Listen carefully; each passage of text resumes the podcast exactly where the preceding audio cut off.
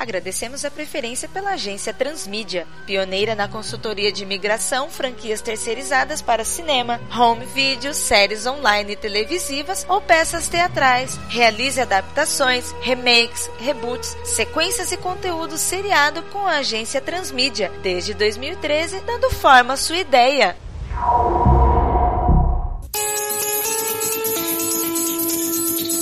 Quando em situação de risco, Bear Grylls e a sua equipe contam com um grupo de apoio. Situações são criadas para demonstrar técnicas de sobrevivência. Consulte sempre um profissional. Bom dia, senhores. Bom dia. Eu sou Vitor Hugo Mota, já me aventurei em todos os departamentos da agência Transmídia, produzi 20 peças com sucesso na empresa e sobrevivo ao café de Três Borras da Dona Penha há quase dois anos. E hoje a gente vai se aventurar num terreno que ainda a gente não se arriscou, né? Que é um programa do Discovery Channel sendo transportado pro videogame, vejam só vocês. Todos aqui receberam o briefing do cliente, então sabem que temos uma missão difícil pra caramba, porque o drama do programa tá ligado à sobrevivência, ou seja, é tudo bastante espontâneo, por mais que a gente saiba que algumas situações são controladas. Eu tô falando do selo A Prova de Tudo apresentado pelo carismático Bear Grylls. É um grande privilégio fazer este programa. Os lugares para onde vamos, as coisas que vemos, os desafios que enfrentamos. Mas acima de tudo, as pessoas que estão ao meu lado a cada passo do caminho. A equipe. Sem ela, este programa não seria possível. O nosso cliente representa o corpo executivo da Discovery Channel e depois de fazer uma minuciosa pesquisa no mercado de consultoria criativa, ele soube que a agência Transmídia tem ótimas referências nas transposições de mídia. E para que isso seja viável, eu preciso de vocês, meus amigos consultores. Bom, eu sou o Haddock Lobo, departamento de produção. Talvez quem menos viu o conteúdo do A Prova de Tudo, mas que consome a mídia de videogame. É ótimo. Sou, sou o Diogo, aqui na, na equipe de fontes e E assim, eu tenho experiência também no videogame e na televisão, porque andar no meio do mato faz tempo, viu? Eu sou o Roberto Costa, sou aficionado por videogames, sou aficionado pela prova de tudo. Então, trouxe aí bastante conteúdo com pesquisas para o jogo. Excelente. É por essas e outras que eles resolveram procurar a gente, né? Pra quê? Pra desengavetar esse projeto de videogame pra essa série que é um sucesso. Lá fora, né? Até se chama Man vs Wild, né? Que vão combinar, ficou muito melhor traduzido aqui no Brasil. Licenciou muito mais coisa e fez muito muito mais sentido. No original inglês é Born Survivor. Nas primeiras temporadas aparece Born Survivor e qual era a missão embaixo, é verdade. Fiz a pesquisa, viu? Fiz a lição de casa. Minha missão é mostrar como se manter vivo tempo suficiente para voltar à civilização. E ele só fez algumas pequenas exigências no formulário de briefing, que o produto, logicamente, que a gente vai abordar ou a prova de tudo, que é do grupo Discovery, e eles querem transpor para mídia videogame para uma plataforma de console e PC. O gênero dele é em aberto, ele quer que a gente aproveite ao máximo a nossa criatividade, né, pra gente poder atender ao público e também os cofres da Discovery. O orçamento de médio porte, o público-alvo acima de 11 anos, porque a gente com certeza vai ter alguma coisa que de repente pode incomodar as crianças, como comer certas coisas que uma criança de repente iria comer e ia dar merda, né? E o caráter é totalmente original, então pernas abertas, vamos cair dentro. E a liberdade de adaptação é parcial, porque ele quer que a gente mantenha algum tipo de vínculo com a proposta do programa. Ok. Declaro aberta a missão de hoje. Vamos lá, vamos ver se a gente também é a prova de tudo. Só estou levando uma faca, um cantil e uma pederneira. Eu queria já começar comentando uma coisa, que eu vi só alguns episódios da prova de tudo, e uma coisa que pode ser incomode um pouco é que não tem um roteiro nos episódios, né?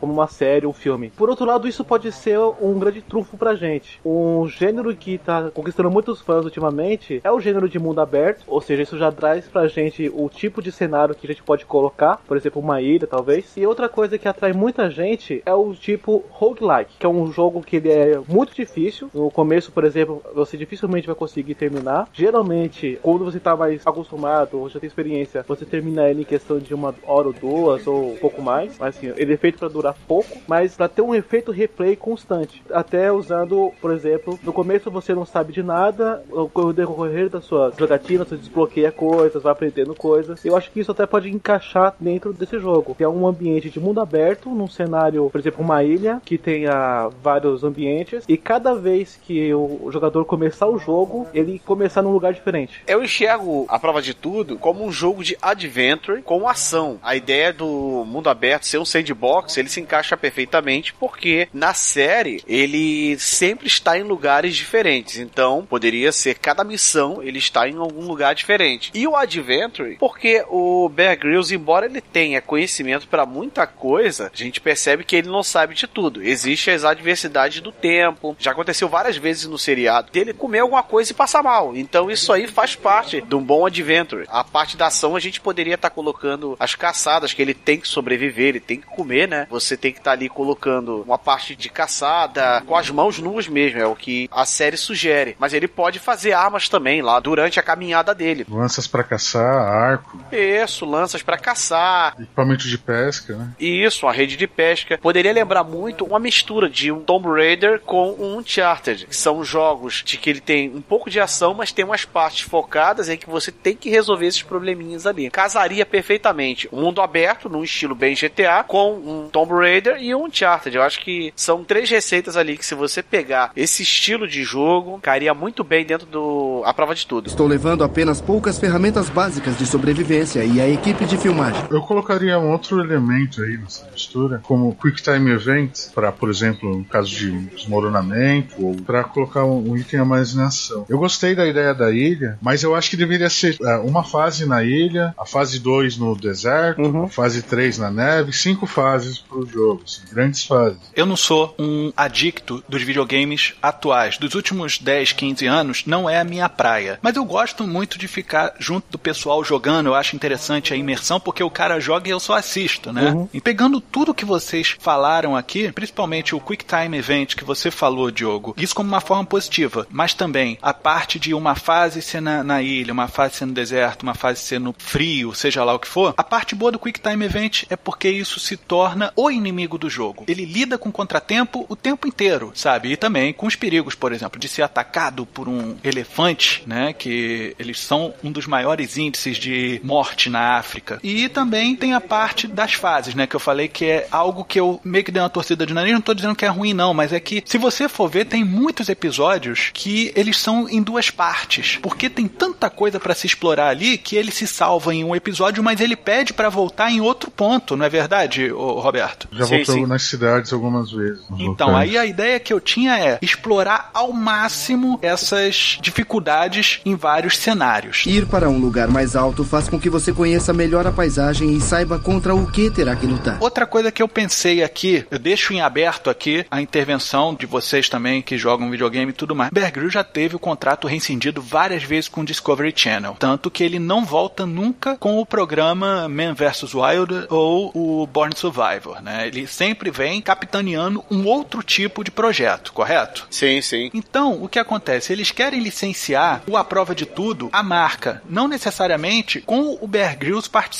E eu jogo no colo de vocês uma sugestão. Por que, que a gente não aproveita os caras que estão atrás das câmeras? Porque ele sempre desce com uma equipe de filmagem, que normalmente é composta de três pessoas: dois câmeras e um cara para consertar. Tanto que tem lá nos créditos o fixer, né? Sempre tem. A minha ideia é ter algum acidente que esses caras tenham que cair no local onde eles não têm contato com ninguém, têm que sobreviver ou ir até um local onde eles possam ser vistos com facilidade. E não ser o Bear Grylls nessa situação, mas serem pessoas que viveram com Bear Grylls várias das suas aventuras e entenderem, pô, o Bear, o que, que ele faria nessa. qual a gambiarra que ele faria para sobreviver? Ele comeria isso ou não comeria? Então, isso aí identifica o jogador como um personagem orelha também. Ele fala, cara, eu sei tanto quanto esse cara daqui, então vamos ver o que, que vai dar certo. E aí, quando tiver algumas dicas, né, você passar por um ponto de save, não sei como é que fala, mas que dá uma dica ou alguma coisa do tipo, aí sim a gente coloca a contratação da voz do Bear falando, lembrando que você pode usar uma pedra de sílex que ela funciona inclusive molhada. Essas coisas assim, tá é, entendendo? Isso é quem joga no fácil, né? Entendi. É, isso Pode aí serviria muito bem para um tutorial, cara. Pro tutorial. Exato. ótimo. Uma Excelente. dúvida, nós podemos usar a imagem dele ou a voz dele? A voz, eu acredito que sim, mas só que eu acho difícil o Discovery querer associar a imagem dele ao A Prova de Tudo, porque se a gente fizer algo com a imagem dele focada, pode ser que a gente atrele permanentemente o A Prova de Tudo ao Bear Grylls. Por mais que eu goste muito do Bear. Porém, eles podem licenciar e reabrir a marca com outra pessoa capitaneando isso daí. Você está capacitando possíveis apresentadores do A Prova de Tudo, mas respeitando o cara que criou isso tudo. Existem dois jogos que estão atualmente em acesso antecipado, ou seja, eles não estão terminados, e eles lembram bastante a temática do A Prova de Tudo, que é o Stranger Deep e o outro que é o The Forest. Nos dois casos, o protagonista houve um acidente aéreo, o avião caiu, ou no caso do The Forest, numa floresta, e no Stranger Deep, muito perto de uma ilha paradisíaca, por isso que eu tenho feito essa referência inicialmente. E nos dois casos, são jogos onde o, a visão em primeira pessoa, ou seja, você não vê o personagem, você só vê só a mão dele, ou seja, tiraria até o problema da imagem do personagem. É, isso Acho eu acharia excelente. interessante. O FPS, eu acho que é é o caminho. E o narrador, o- é um programa que tem um narrador constantemente. assim. No jogo tem, no jogo do Xbox tem também. Eu acho que é desnecessário também, pra um jogo mais dinâmico. Assim. Sim, eu também concordo. Eu acho, inclusive, que não deveriam haver músicas, por exemplo, com o Paul Pritchard, que é o compositor, junto com o Gary Hughes, do A Prova de Tudo. São excelentes compositores, mas eu acho que para você dar a imersão daquela solidão que você tem, não deveria ter música, apenas sons ambientes para a imersão ficar melhor. Eu a acho música que é só na hora da ação, né? ter mais imersão, o protagonista ele podia ter um caderno, ou, ou ele escreve, ou já tem as dicas lá, um guia de sobrevivência, por exemplo. Eu sinceramente acho que o protagonista poderia ser que nem, por exemplo, Mass Effect. Você cria o modelo do personagem ali, sabe? Eu acho interessante também. Mesmo sendo FPS o jogo. É porque se for É, você FPS, pode não criar o seu. É, tem isso, né? Eu não veria isso como SPS, não, cara. Eu acho que a prova de tudo é um jogo em terceira pessoa, justamente pelos Quick Time Events. É, tem Que razão. tem é razão. onde você vê a toda aquela ação. Por exemplo, eu vou citar um jogo aqui, dois jogos. God of War, quando ele tem um Quick Time Event, você tá vendo ali o personagem girando, então dá toda aquela imersão. E no Uncharted também. Você sente isso aí. Existe um jogo que ele é chamado de Miasmata. É um jogo de sobrevivência mesmo, só que ele é em primeira pessoa. E você tá com um protagonista que ele tá doente e você tem que atravessar um terreno traiçoeiro. Enfim, é um jogo de sobrevivência. Eu já joguei esse game. Só que assim, você não sente tanto essa imersão em algumas partes, porque você só vê a mão do cara. É muito legal quando você vai fazer os mergulhos e tudo mais. Um jogo em terceira pessoa, em que alguns pedaços a gente poderia passar isso aí pra primeira pessoa pra você ter uma imersão. Como o Batman, por exemplo. E isso, quando você vai dar um mergulho, por exemplo, dentro da água, eu não acho tão necessário você ver o personagem. Eu acho que você ter a visão em primeira pessoa e só a mão ali nadando, dá aquela sensação de que você tá dentro do mar. É mais claustrofóbico e dá Isso. outras opções de, de jogabilidade. né? Dá essa opção bem bacana aí. Eu acho que o Quick Time Event seria um ponto forte pra ser usado nesse jogo, cara. Eu acho que o, o Quick Time Event ele é um ponto um pouco preocupante, porque existe uma resistência da comunidade game com isso. Então, se for exagerado, por exemplo, pode acabar afastando algumas pessoas. É, será, por exemplo, tem aqueles jogos do Walking Dead, o Back to the Future, aquele outro Wolf Among Us, são jogos que tem muito disso. né? E vendeu bem, assim, né? É um jogo de médio porte, né? Não é aquele God of War, né? Só que GTA. o próprio Wolf Among Us e The Walking Dead, eles são outro tipo de jogo. Esses sim, eles são point and click. Então, É, são jogos point and click, é, são bem É, diferentes. mas na hora da ação tem o Quick Time Event, ele se dá uma martelada. Ah, sim, mas é uma forma de atualizar uma jogabilidade antiga. Pra esse E, tipo e de ele jogo foca mais na, na história também, né? Isso. do que no ambiente. No nosso caso, tem que focar no ambiente. Olha, a ideia que foi dada no início dos câmeras, ou até de uma pessoa que assistia a série e ela se viu numa situação, também encaixaria muito bem. Vamos supor, um telespectador que sempre assistiu a prova de tudo e um belo dia ele se vê preso numa mata e ele pode usar aquele conhecimento que ele viu no programa ali naquela hora. Aí entraria a parte da voz do Bear Grylls. O cara pode estar lembrando, olha, eu lembro que eu vi no programa assim esse assado e jogaria a voz do Bear Grylls ali. Como muita coisa que eu já vi no programa, que por incrível que pareça, eu já usei isso na vida real. Eu também. Eu tava num, um tempo atrás, eu não lembro. A gente tava conversando e eu olhei uma pedra assim e eu vi uma parte de musgo. Eu falei, opa, ali é o norte. Me instalou isso na cabeça. Então, assim, Uhum. não foi algo que eu usei, mas automaticamente eu vi aquela cena do programa ele explicando. Toda vez que você vê a parte do musgo, ali você vai pro norte. Pode ser uma coisa usada. Você criar o teu personagem, você tá participando daquela aventura. Eu acho que dá uma maior imersão quando você cria o seu personagem. Geralmente, quando a gente tem que criar personagem, a gente tenta fazer o mais parecido com a gente. Uhum. É. E você cria o seu personagem, é como se você legal. estivesse participando de uma prova de tudo. Eu acho que encaixaria legal com a ideia. É terrível prosseguir neste ambiente, mas com os conhecimentos certos é possível superar o terreno de uma maneira fácil e rápida. A minha parte aqui, principalmente, é criar um enredo, né? Vocês, principalmente vão me dar um subsídio técnico, visão de jogo, essas coisas que eu não entendo. Mas aqui eu acho que eu já posso entrar e fazer um barulho. Por que não a gente juntar as duas coisas, Roberto? Por que, que a gente não faz com que você monte o seu personagem, provavelmente muito próximo do que você é, e na verdade você recebeu um convite para refazer esse programa, trazer ele de volta? O que o pessoal estava montando nesse momento era a retomada do A Prova de Tudo. E você, como um fã do A Prova de Tudo, vai falar: caramba, eu vou poder trabalhar na retomada do A Prova de Tudo e colocar tudo aquilo que eu vi o Bear Grylls fazendo, eu ali do lado filmando, cara, isso vai ser demais e tal. E no meio dessa viagem tem um problema com o avião, explode avião, helicóptero, barco, e o cara cai numa ilha, no, no Ártico, no deserto, seja lá o que for. E a partir desse momento a gente junta as duas coisas. A gente junta o cara que é um técnico do Bear Grylls, que inclusive todos eles têm o seu cantil, sua faca e uma pederneira. Que é o clássico, né? Que é o clássico, é o kit básico de sobrevivência. Você faz uma cirurgia cardíaca com esse Tem kit. que ter isso aí. De repente, ele nem ter isso daí de começo, porque ele não tá preparado pra queda. E aí ele vai até onde caiu o avião e lá ele encontra o cantil, a pederneira e a faca. E pô, beleza, aí agora já posso começar a planejar a minha forma de sobreviver aqui ou arrumar um ponto onde eu fique visível, né? Então a gente consegue juntar essas duas coisas, inclusive todos os gêneros de jogo que vocês colocaram aqui, ah, mas fica bom assim, mas fica ruim assado, fica bom daquele jeito, mas ruim do outro. A gente pode colocar isso tudo em momentos diferentes. Certo. Por exemplo, tem o, o lance do Quick Time Event lá, tá acontecendo uma merda. Eu acho ótimo você ir pra visão de primeira pessoa, porque aí você não precisa ter uma noção de dimensão, você tem que ter uma noção de imersão. Não, não, seu Malcolm.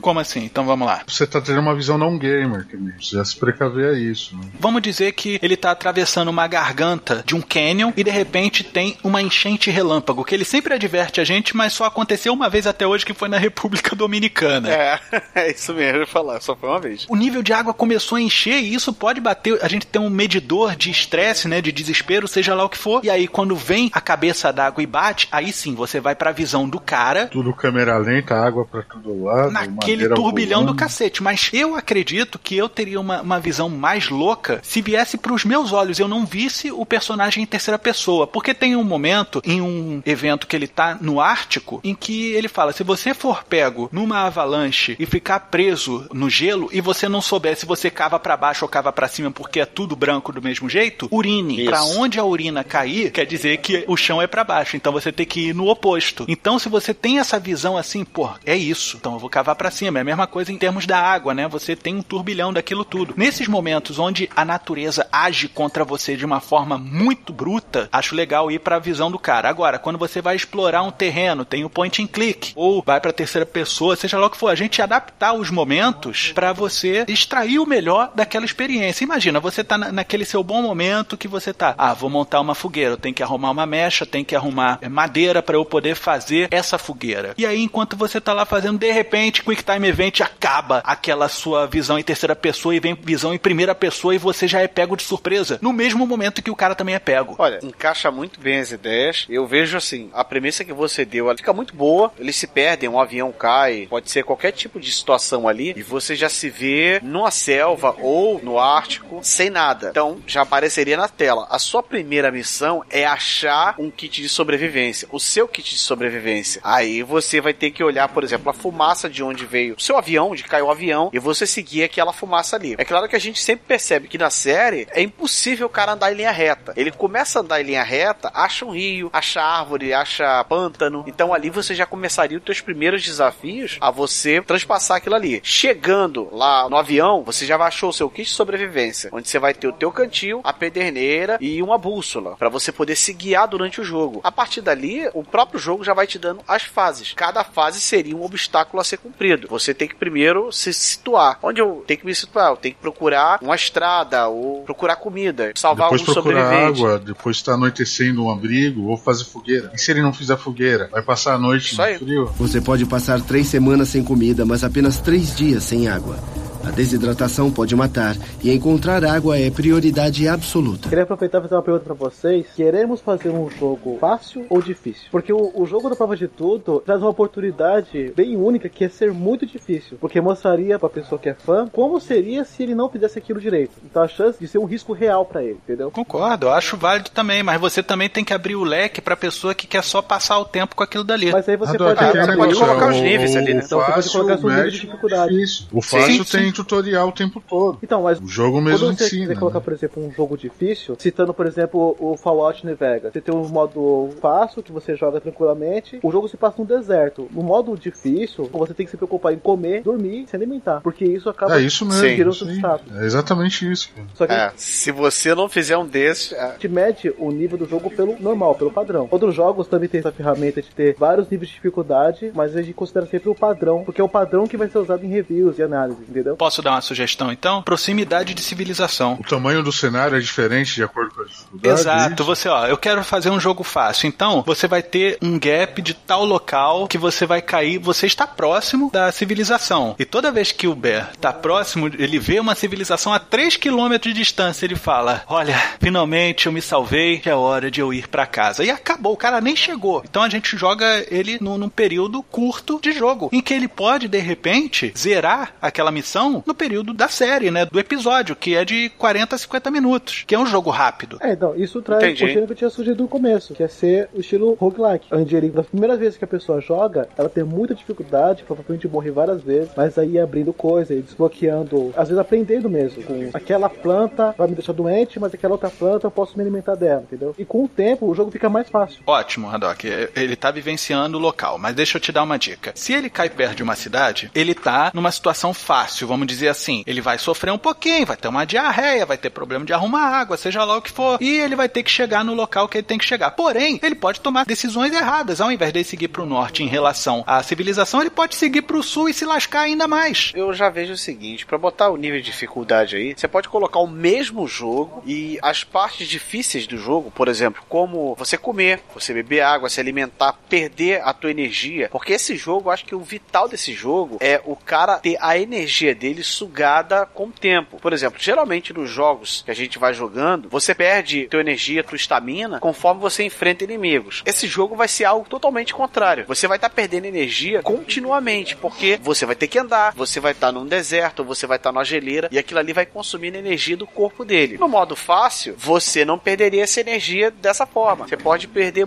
muito lentamente. Desliga esse dificultador, né? Acima de tudo, né, o A Prova de Tudo, lento. ele é uma série que fala de subsídio. Você tem que se aproveitar com o que tem ao redor. Você aumenta o subsídio Sim. que ele tem dentro da mochila. Ele tem uma barra de chocolate, ele tem qualquer outra coisa que pode aumentar a energia dele para ele poder ir do ponto A ao ponto B. Show de bola. É, ou Outra então ele coisa que acha dá pra rápido colocar é o água. ambiente. Pode pôr chuva ou tirar a chuva. Você pode, Pode pôr ser um abelha, negócio você desse pode também. pôr coiote. Você tem um terreno que favoreça mais a ele, que não chova tanto, seja mais fácil arrumar mecha, madeira, você ter cavernas para poder colocar o seu abrigo da noite. Há vários fatores que você pode selecionar para fazer o jogo mais fácil ou mais difícil. Você começa a jogar, antes de você começar a fase, você escolheu o que pode acontecer. Por exemplo, chance de chover, chance de nevar, esse tipo de dificuldade do terreno. Que nem no futebol, que você escolhe lá o tipo de bola, se venta, se não venta. Pra computador funciona legal, isso pra console eu não sei. Eu colocaria mais simples, cara. Fácil, médio e difícil. É, eu colocaria o seguinte: é um normal, difícil e não, maníaco. tem que ter o fácil. Pro o pessoal de hoje é só no fácil. O Tem normal já fácil. seria o fácil. Seria o seguinte: é você jogar. Não, não, o normal seria você jogar com tutoriais na tela. Como tem muito jogo aí, você tem uma missão pra cumprir, e se você não consegue cumprir aquela missão ali em determinado tempo, o próprio jogo ele já aparece bem grande ali na tela, letras garrafais. Deseja ver a solução do puzzle ou deseja verificar Nossa, tem isso como mesmo, sai dessa cara? fase? Tem, Hoje em dia tá nesse isso. nível mesmo. Até eu que não jogo, eu sei que tem. O difícil não tem isso. No normal você vai jogando de boa. Se você chegou lá num puzzle ou numa parte que você tá muito preso ali, você não consegue sair, o próprio jogo ele te dá essa solução. Deseja ver a solução, mas você escolhe sim ou não. Ó, não, eu quero tentar mais um pouco. Por que, que eu não tiraria isso da prova de tudo? Simplesmente pela dificuldade da programação. Se você faz um jogo em que você taca muita opção ali, a probabilidade do jogo ter bugs e glitches vai ser imensa, porque o cara vai ter que escrever milhões de linhas de códigos ali com coisas diferentes. Por exemplo, vai ser muito fácil ele conseguir água, ele não perde tanta a energia dele, como vai ser no difícil e no expert, e comida é fácil, ele ficou com fome, ele já você tá vendo a, a barra dele de energia já ficando no vermelho. Então vai aparecer ali, ó, se você precisa adquirir comida. Então, toda árvore ali que você encontrar, vai ser fácil você conseguir uma fruta, ou se você estiver perto de um rio, aí poderia entrar um evento de Quick Time Event, na hora de você pescar lá, né, você apertar o botão na hora de fisgar o peixe, seria mais fácil. Quanto mais você aumentar a dificuldade, pior é, como era na maioria dos jogos. Dessa forma você vai ter um nível de programação mais simples, em que se escreva menos linhas de códigos ali para que tenha menos bugs, porque um jogo desse em mundo aberto, como a gente está tentando fazer, em que você tem terceira pessoa, em algumas partes primeira pessoa, a probabilidade de ter bug e de as pessoas caçarem bugs é gigante. E hoje em dia, se você for ver, muitos gamers pegam os jogos, não querem às vezes zerar o jogo. Eu vejo a prova de tudo como um jogo que a pessoa ela vai zerar aquilo ali e vai ser uma espécie de GTA. O cara ele vai ficar rodando a floresta lá para ele encontrar outras coisas. Então você pode colocar uma infinidade de coisas dentro desse mundo ali. Exploração de possibilidades, né? É, Coloca no caderninho dele os animais que encontrou ou tipos de plantas, né? comestíveis ou venenosos. É, perfeito. Já zerei o jogo, terminei aqui. O que, que eu tenho para fazer agora no jogo? Ah, vamos explorar isso aqui. O que, que eu posso caçar mais? Eu cacei peixes. O que, que eu posso caçar? Ah, eu posso caçar aves, posso procurar frutas. Ah, eu posso pegar mais dicas. Então você colocar uma série de achievements ali, de troféus, para que a pessoa, ela, após terminar o jogo, ele vê como o jogo termina, ele ir platinando, pegar o jogo e zerar 100%. Aí você já abre um leque maior de possibilidades pro cara perder mais tempo naquele jogo. É, eu acho que o, o ideal do mundo aberto nesse caso é porque a pessoa pode ficar e ela simplesmente pode nunca zerar o jogo. Ela pode ficar passeando, Sim. rodando ali. Porque em jogos que tem essa possibilidade de crafting e de mundo aberto, é sobrevivendo naquele ambiente hostil do que buscando qualquer objetivo. O grande sucesso do War Z, que depois virou PlayStation, não era nem porque era um jogo de zumbi ou de tiro, mas era porque era um jogo de sobrevivência. As pessoas gostavam de sobreviver naquele ambiente. Eu sempre estimulo a equipe a experimentar as coisas que encontram. No subterrâneo em Belize descobri um inseto monstruoso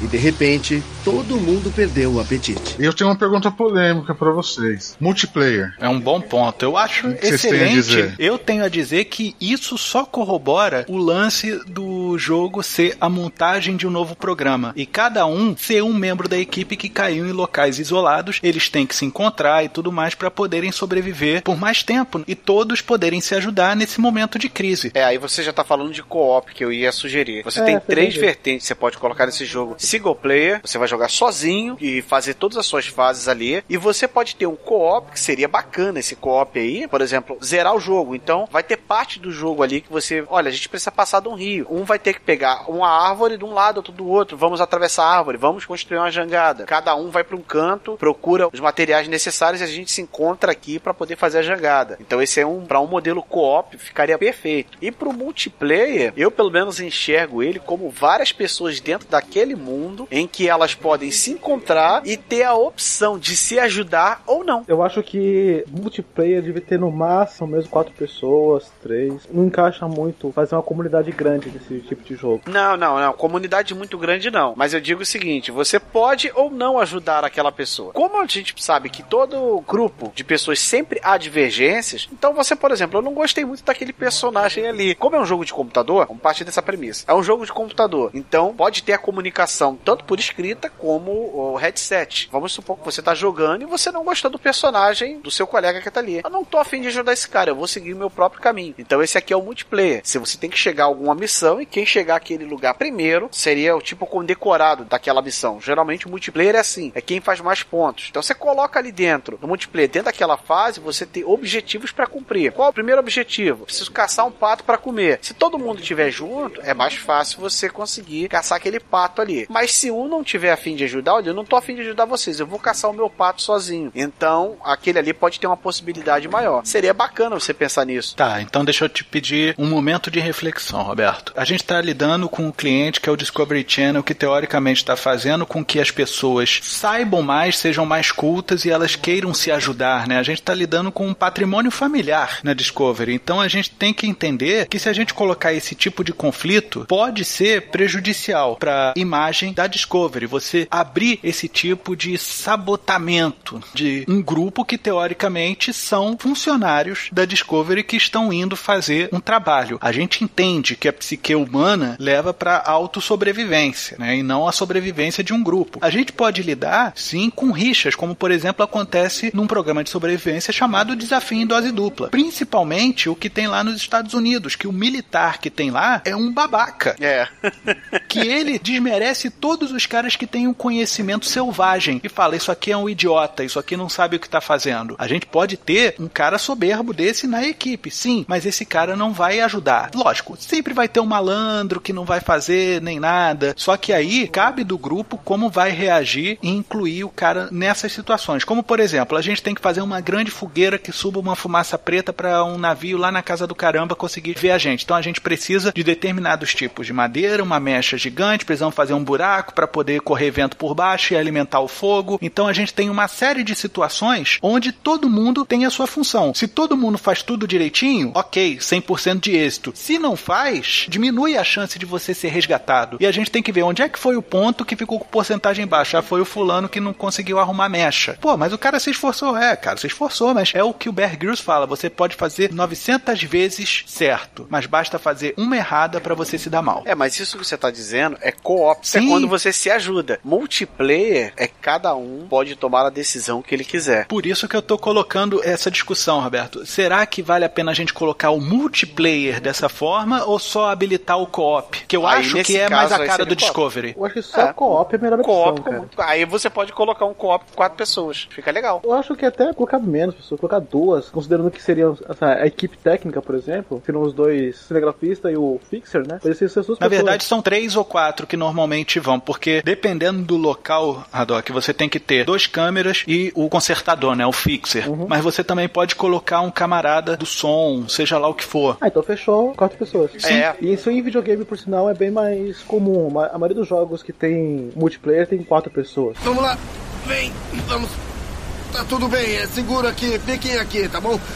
Vamos andar mais um pouco. Cara, me veio uma ideia agora que eu acho que ficaria sensacional. Provavelmente, a galera já jogou aí. Tem um jogo de PlayStation 3 chamado Journey, em que você é um personagem, ele não fala, claro. Não seria o nosso caso. Mas você, quando encontra uma pessoa, você vai com ela até o fim. Ou às vezes não, você pode encontrar várias pessoas até o fim do jogo. E o mais legal desse jogo é o seguinte: ele é justamente o nome dele é o que diz, é uma jornada. Por que não esse co-op aí? Ser uma jornada em que você tenha que procurar no co-op amigos que vão te ajudar e quando você encontrar esses amigos, vocês vão passar por todas as fases, depois todo mundo se agradece no final do jogo e todo mundo vai embora. Porque no Journey você nunca sabe com quem você está jogando. É um jogo que não tem como falar assim, ligar para um meu amigo e falar, vamos jogar junto. É um jogo que você é a surpresa que dá o feeling do jogo. Você liga e você vai encontrar alguém. De onde é aquela pessoa, de que parte do mundo ela é, você não faz a mínima ideia. Pode ser interessante também, visto. Que o acidente que você sofre, você não espera sofrer também, né? Você tá montando uma equipe Sim. totalmente nova. Porque teoricamente você não conhece as pessoas. Você tá indo pra Isso. sua primeira incursão no trabalho do A Prova de Tudo. E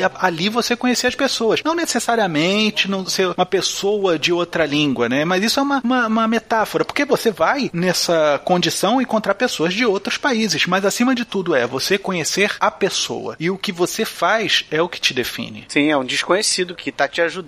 E No final, vocês podem dizer juntos, poxa, muito obrigado, nós sobrevivemos, cada um segue a sua vida. Isso aí se encaixaria muito bem nessa ideia do co-op do A Prova de Tudo. E lembrando que existe um co-op no próprio A Prova de Tudo, que é o desafio selvagem com Bear Grylls, né, cara? Na verdade, na própria série tem um co-op ali que é a galera que ajuda ele. Então, Sim, sim. ter esse co-op na série, encaixar no jogo já seria só realmente pra você complementar. Exato. É, esse é o tipo de atitude que você tem que ter. Tem que improvisar. Uma coisa maluca que eu imaginei é que vocês em algum momento realmente jogar um programa de TV. Então, se você tem um câmera, tudo que é filmado tem alguém. Eu cheguei a pensar numa parada meio GoPro, sabe? No meio da parada, mas só que o que acontece? Isso daí daria um elemento e subsídio a mais pro cara. É maneiro e tudo mais, mas de repente pra jogabilidade ia ferir o que a gente tá se propondo a fazer. Porque acima de tudo, eu acredito que com a prova de tudo a gente pode fazer uma boa história de relações humanas. E hoje em dia tem se premiado muitos jogos pelos seus roteiros, né? O The Last of Us tá aí que não deixa a gente mentir. Ô Mota, mas essa visão de câmera já foi usada em um jogo chamado Kenny Lynch. E não, não é uma câmera, é só visão de câmera. Sim, mas A essa visão, visão de câmera que a gente vai ter vai ser justamente nos Quick Time Events. Não é diferente aí. É uma jogabilidade, um gameplay que já foi usado e funcionou. Então não é uma opção que pode ser usada. Foi muito bem citado aí o Kenny Lynch. Parece um filme found footage, é isso? Isso. É um jogo que você, quando começa a jogar, a primeira impressão que você tem é: isso aqui é diferente do que eu tô acostumado. Necessariamente, como você falou, não tem ninguém ali filmando, mas o posicionamento da câmera ele é totalmente diferente do que você tá acostumado. Isso se encaixaria muito bem também nesse jogo aí. O certo é você mover a câmera em todo lugar, para onde você quiser, né? Você ter o giro de 360 graus no teu analógico ali direito, mas em algumas partes você tem uma câmera fixa daquele ponto, vai te dar um pouco mais de dificuldade, mas que isso aí se encaixaria perfeito. A lá Resident Evil, né? No Uncharted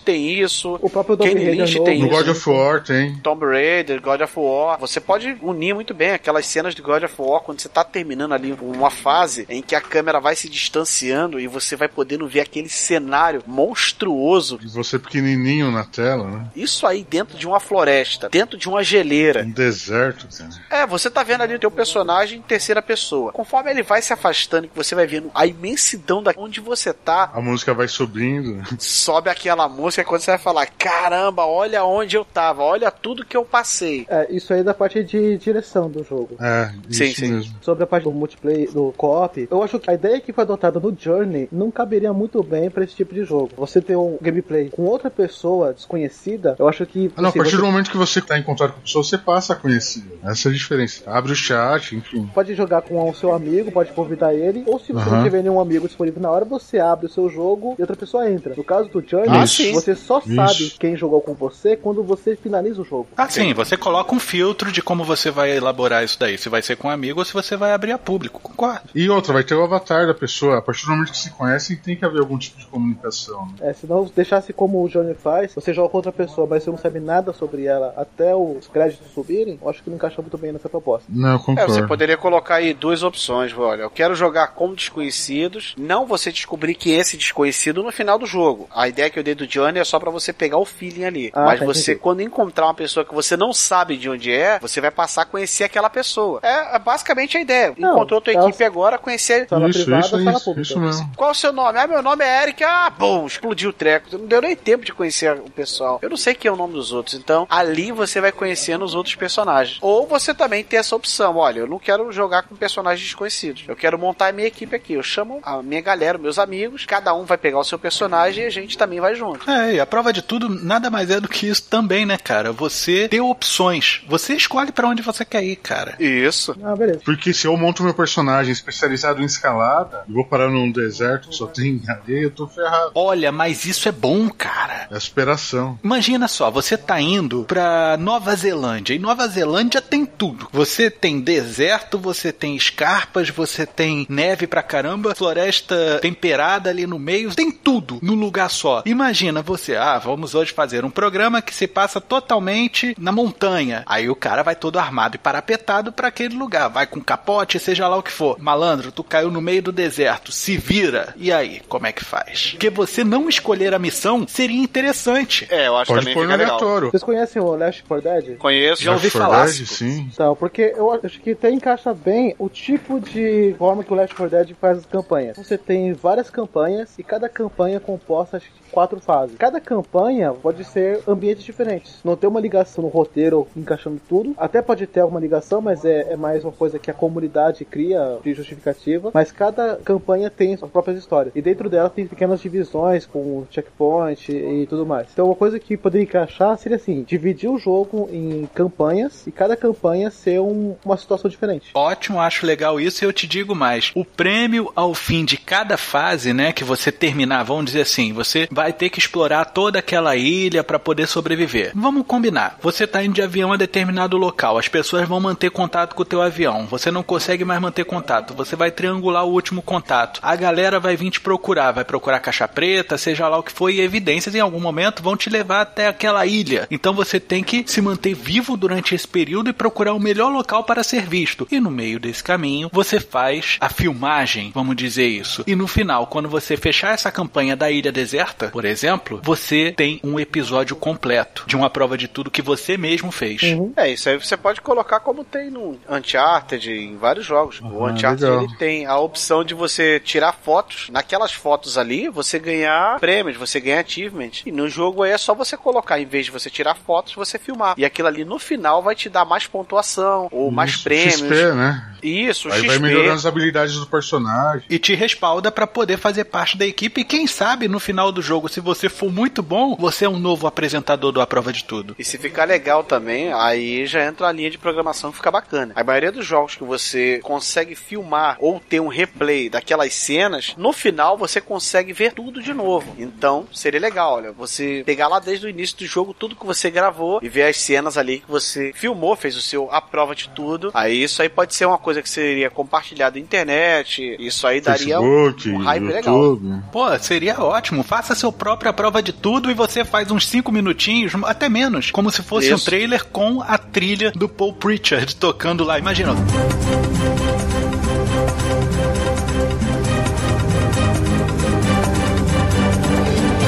Com seu avatar no do jogo, claro. Né? Exato, É, isso aí. perfeito, fica legal. Como a Discovery trata mídias sociais, YouTube, essas coisas, ela deixa de colocar o conteúdo lá, não tem problema? Ou você acha que A ela partir teria do momento que você torna isso o teu jogo público, né, Pra você poder participar, você faz multiplayer, você faz co-op, seja lá o que for, vai chegar uma hora que o pessoal vai fazer detonado deles no YouTube. Essas coisas acontecem. Ó, agora, a Discovery querendo abrir o seu leque de mídias, eu duvido muito que ela vá travar o compartilhamento de jogos, porque o que o cara viveu naquela ilha não é o que você vai viver. É, porque É, isso pode ser uma própria feature do jogo. Criar esse conteúdo Isso. editado e subir pro YouTube, pro pro Twitch. Isso, a gente é tá comum, pensando no tal. PS4 já, né? Ou o PC também dá pra fazer isso, o Xbox One também, também dá pra fazer PC. isso. Isso, isso, ok. Você perfeito. tendo o teu clipe ali do que você viveu no jogo e compartilhando aquilo em rede social, não tem como a Discovery ou nenhuma empresa querer reclamar, porque aquilo ali é uma propaganda gratuita. Não é o jogo que todos vão jogar, é o jogo que aquela pessoa jogou. Então, todo mundo vai querer pegar aquele jogo e falar, poxa, o cara fez um clipe com as aventuras que ele viveu no jogo todo. Pô, também quero pegar esse jogo e fazer o meu. E eu vou Exato. tentar fazer ele de forma diferente. Aí entra aquela parte de toda aquelas subfases. Então você tem infinitas possibilidades que você pode fazer. Peguei e fiz um clipe subaquático. Mergulhei no rio e olha o que tem aqui dentro. Olha eu caçando o jacaré aqui. Como já fizeram um documentário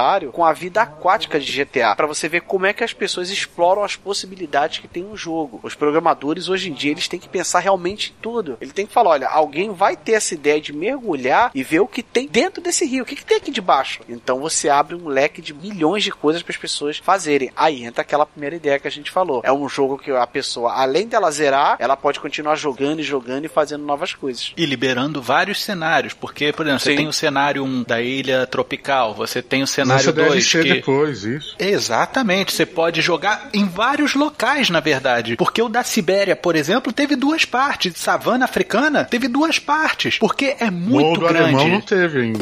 Ainda não, porque ele não sairia vivo de lá, hein? Tá treinando pra tem ir como. lá. Sabe como sobreviver lá. Ao se deparar com uma situação como esta, você tem duas possibilidades: voltar ou encontrar um jeito de atravessar. Eu tive uma ideia. A gente já sabe mais ou menos como é que a gente vai abordar isso. A gente quer oferecer pro nosso jogador a experiência. Não é a realização de você chegar no final com mais pontos nem nada. É a sua experiência. Algo que quando você for pra vida real e de repente se lascar, como esses caras se lascaram aí, porra, caramba, eu vim no jogo. No jogo, se eu conseguir fazer desse jeito, tá tudo bem. Eu posso me dar bem. Ou não. É interessante que a gente utilize todo o cenário e a natureza contra o nosso jogador. E isso é que vai fazer o diferencial do jogo. É a exploração do local, a busca por subsídios e a busca por sobrevivência. Não vale a pena a gente fazer como faz, por exemplo, o Les Stroud no, no Survivor Man, porque lá ele vive durante sete dias, cinco dias, seja lá o que for, num local. Ele vive ali, ele não tá procurando escapar. Enquanto o Bear Grylls tá sempre querendo escapar do local onde ele está. Essa, essa parte de procurar subsídios no, é, é presente numa prova de tudo, tem que ter, mas não é o objetivo principal. Mas é, é importantíssimo. Tem que ver comida, Exato. tem que ter água, tem que ter fogo, tem que ter abrigo. Isso é essencial. É muito É importante, tanto que ele fala, o fogo é bom pro moral. Você tá bem pra baixo no jogo, você tem que lidar com a condição psicológica do personagem, sabe? Então você ter vários mostradores de energia. Eu pensei inclusive da gente colocar até um sub painel de vitaminas ou coisa do tipo. Por exemplo, cara, eu tô com um problema que eu não tô conseguindo andar direito. Então você precisa de sódio, você precisa de cálcio. O que que você precisa? Então aí você tem que correr atrás de algo do tipo que não adianta, por exemplo, num episódio que ele tava numa floresta temperada estrada, né? Com muita neve e tudo mais. E ele conseguiu pegar um coelho. Aí ele cozinhou o coelho, aí comeu o coelho e falou: ah, mas não coma muito. Tecnicamente, a carne dele rouba mais vitaminas e minerais do que pode fornecer. Tem uma história de caçadores que viveram durante meses comendo só coelho e acabaram morrendo de deficiência de minerais. Então, ele sempre fala energia, tá? Mas você tem que usar essa energia com consciência. Acho que uns três ou quatro índices assim é o suficiente. Eu acho Sim, que isso sim. pode ser um, um status flutuante, na verdade. Quando precisar, ele aparece. Como, por exemplo, no GTA, que o cara come demais e fica gordo e tal. Ou se tá envenenado ou intoxicado com alguma coisa, precisa de tal substância, tal planta. Ah, sim, a dor de barriga tem que ter lá. Uma febre, se você comer alguma coisa E ruim, comer né? coisas nojentas, tem que ter também, né? Ah, tem que ter também o nível Nossa. de estresse psicológico na hora de comer. Você fala, caraca, eu vou ter que comer um olho Estresse de iaque. psicológico é um índice interessante pra pessoa não pirar. Exato, exato. de sanidade, né? Para sobreviver na natureza, você precisa de energia, o que significa comida. Você não pode ter frescuras e precisa aprender a superar seus medos. Essa parte de comer aí, quando ele for comer coisas nojentas, é a parte da visão em primeira pessoa. É, nessa parte o som é muito importante. Tem que ter Uhum. som de ossinhos quebrando, gosmas Ah, esse- explodindo, né? Isso, você pegar aquela visão de primeira pessoa ali, só a mão do personagem, e você vendo assim, cara, eu tenho que comer isso, tem que comer, e você vai ver a tua energia A voltando. visão ali. em primeira É pessoa é de estresse, né? Momentos de estresse. Coração É batendo um momento forte, baixo. né? Exato. A energia jogo, indo lá tá baixo, o sendo cara quase desmanhando. O som acima de tudo, que é muito importante, porque é toda uma composição, o cenário ele é vivo. É como não vai ter música de fundo, pelo menos na maior parte do tempo, então tem que ter o som ambiente, até porque através do som que muitos jogadores se baseiam para procurar, por exemplo, algum perigo. Digamos que tem um, um animal escondido em algum lugar. Aí o som vai ser importante para você saber onde é que tá esse animal, entendeu? Ah, e a gente tem que trabalhar isso daí muito bem, cara. O som totalmente 5.1, é- 7.1. 7.1, perdão, Tá perdão. desatualizado. Tô assim, tô assim. Você consegue ouvir passos atrás ou na tua esquerda, na parte de cima. Então, o som 7.1 para um jogo desse aí vai deixar a pessoa totalmente fora do mundo, cara. Ele vai se transportar e vai ter uma imersão completa no jogo. Esse jogo, acima de tudo, tem que ser sensorial. Sim, o próprio Call of Duty, que é um jogo muito mais de ação, existe até um termo que os jogadores usam da pessoa que ela seguia pelo som para poder pegar um inimigo de surpresa. É porque você ouve os passos da, da- na direção correta. Isso. A gente falou de quando você tá chegando no fim da missão, ou tá chegando, por exemplo, uma cabeça d'água pra pegar você, ou tá tendo desmoronamento, você tem um crescendo da música. É o único momento que você vai ter uma música pra você, caraca, agora o bicho vai pegar. E, e mesclado com o cenário agindo contra você, sabe? Isso daí dá aquela explosão de adrenalina que tu tem que ter pra poder se salvar. A música traz isso. A música vai entrar em partes chaves do jogo, né? É, verdade. Exatamente. Parte de perigo, principalmente. Naquele do Drake, desculpa, eu esqueci o jogo. Uncharted. Uncharted. Isso, a música é usada de maneira sensacional. assim. De repente é silêncio, aí vem aquela trilha bem sutil, assim. Você nem percebe ela chegando.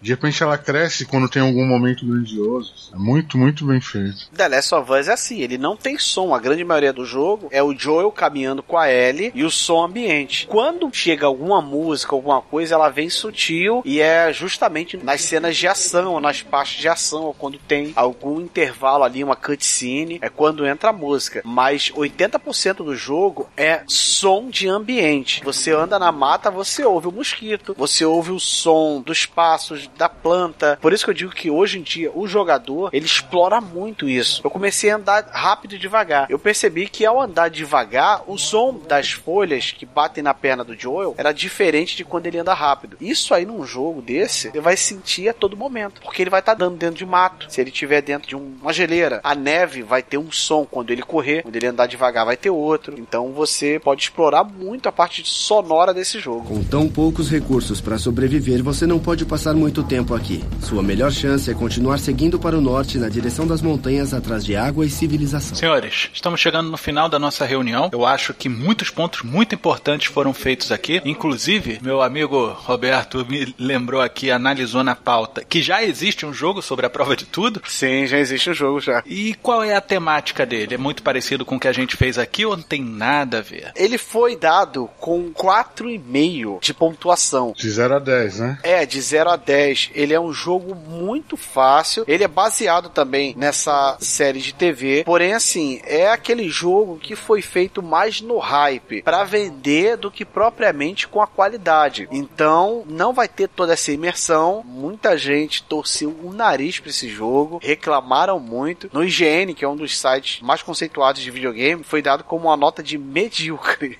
Vocês teriam ideia. Ele é uma mistura meio que bizarra de aventura, ação e tem puzzles no meio do jogo. Por isso que eu disse assim, a gente tem que explorar muito bem essa parte de você colocar Quick Time Event ou puzzle, porque não deu muito certo. E ele tem cinco expedições durante o jogo, né? Basicamente a ideia é recolher materiais lá, né? E fazer algumas tarefas. Construção de fogo, pegar comida, criar algumas ferramentas para sobrevivência, enquanto você viaja quilômetros pela paisagem. Mas ele não foi um jogo muito bem recebido. É um jogo com lançamento de 2011. Não foi legal não, cara. Eu, eu vi uns Então- vídeos desse jogo e realmente parece muito feito a toque de caixa, né? Tem um narrador, o Bear Grylls fica falando ou boa parte do jogo, assim. Sim, sim. É muito chato. Tem narrações dele. É, parece um programa, assim. Quer dizer, o programa é legal, mas como jogo ali, a adaptação ficou ah, muito infeliz, eu acho. O que eu achei legal é que eu vi também um vídeo do Far Cry 3. O maluco pegou os áudios da prova de tudo, mixou em partes do jogo e ficou sensacional. assim. Ficou muito legal. Ele caçando, ah, que o jacaré está me observando, não sei o quê. Bom, então a gente sabe que jogo a gente tem que superar, né? É. Pelo menos temos que ser melhor que esse jogo aí. Só o nosso tutorial vai ser já, já é melhor. Só a ideia já é melhor.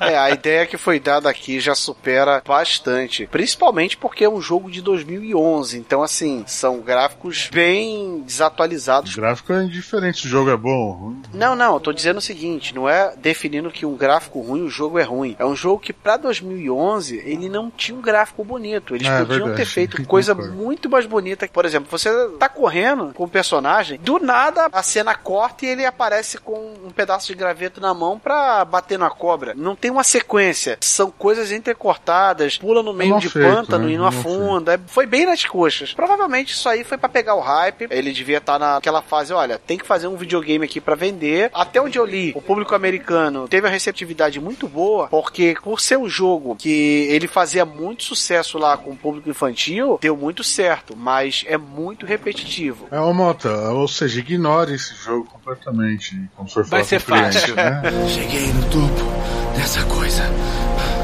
Eu não tô cansado. Tô morto. Então eu vou passar umas missões pra gente, já que a nossa reunião já tá no fim. Seguinte, vamos trabalhar melhor os níveis de dificuldade, inclusive colocando nomes curiosos para esses níveis de dificuldade, de normal, difícil, maníaco, mas vamos colocar algo que tenha a ver com a própria mitologia do A Prova de Tudo. Ok. Vamos trabalhar também as possibilidades de multiplayer, o co-op, como vai funcionar o nosso multiplayer, baseado no que a gente falou aqui pra gente poder estruturar mais bonitinho. ok. Elementos de tela, ou seja, como é que ele vai lidar com os subsídios interagindo com seus menus. O menu, né? Os menus. Isso. A gente vai ver esses mostradores, o que, que vai aparecer em primário, o que, que vai ficar secundário que você pode abrir em outros submenus. Vamos trabalhar isso também. O que vale a pena? A gente tem que fazer um visual clean, porque a gente tem que valorizar o cenário, que o cenário ele conversa com o nosso jogador. Vamos falar dos nossos locais pra gente iniciar o jogo para depois a gente liberar DLCs. Então vamos procurar o que mais apareceu no seriado do A Prova de Tudo. Trabalhar com quatro ou cinco climas diferenciados para que fale, ah, isso aqui realmente teve na prova de tudo, a gente pode ver isso, isso e aquilo outro. E depois colocar, eu acho também interessante a gente jogar um random aí no meio para ele de repente, ah, quer saber? Vem a vida, me mostra o que que você preparou para me sacanear. E o cara se preparou pro deserto e caiu na geleira. E outra coisa que eu acho muito importante, vamos procurar desenvolvedoras aptas para tratar esse jogo da maneira correta com a verba que a gente tem, que é de médio porte. A gente vai desenvolvendo por correio interno as melhores sugestões com três dicas de trabalhos que eles já fizeram, para o nosso cliente ter uma gama de possibilidades a qual ele deve escolher. Beleza. Ótimo. Ah, e outra coisa que eu queria acrescentar, a gente precisa ter skin de personagens também. Isso dá dinheiro pra caramba. Olha, É, pode ser sim. também. A parte de história, pessoal, essa eu posso dizer, eu posso fazer pra vocês. Agora, a parte de jogabilidade, parte técnica, confio muito no que vocês têm a oferecer pra Transmídia. Ótimo. É isso aí. Bora Excelente. lá então, que eu não vou sobreviver a mais um café de três borras aqui não. Eu com a minha Budweiser estou completamente satisfeito. Ah, a justa causa acontecendo aí. Ah, é verdade, esqueci. venha também dar forma à sua ideia. Seja um cliente da agência Transmídia. Basta enviar sua sugestão para orçamento no e-mail contato e em breve retornaremos. A agência Transmídia agradece a sua atenção e tenha uma boa semana.